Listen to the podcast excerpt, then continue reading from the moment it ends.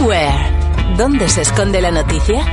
Viajamos a México tiene una doble presión. Tiene la presión de su propio flujo migratorio hacia Estados Unidos y su propia relación con la frontera de Estados Unidos, que evidentemente se conflictúa con la llegada de Trump, y al mismo tiempo tiene la presión que le viene del sur de América Central, que no puede llegar a Estados Unidos y que se le queda en el país.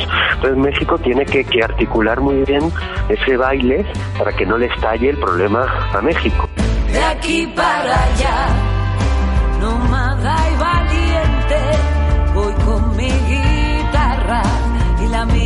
de frente México está convirtiéndose en alguna medida en un depósito de refugiados que huyen de la violencia en Centroamérica que no pueden llegar a Estados Unidos. Durante 2016, el número de personas centroamericanas que piden, que solicitan asilo político, refugio en México, eh, se está incrementando de una manera muy grande. Se está multiplicando por tres.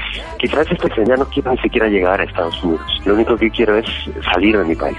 Lo que provoca que se generen bolsas de centroamericanos en México, especialmente en el sur de México, las que llegan escapando de América Central porque la guerra que están viviendo en sus países, que no se llama guerra oficialmente, que no se llama guerra jurídicamente, pero que tiene consecuencias desde el punto de vista de la violencia homicida superiores incluso a de muchas guerras declaradas, están provocando un éxodo muy grande. Desde el año 2014, con el Plan Frontera Sur, Estados Unidos está externalizando su frontera al sur de México.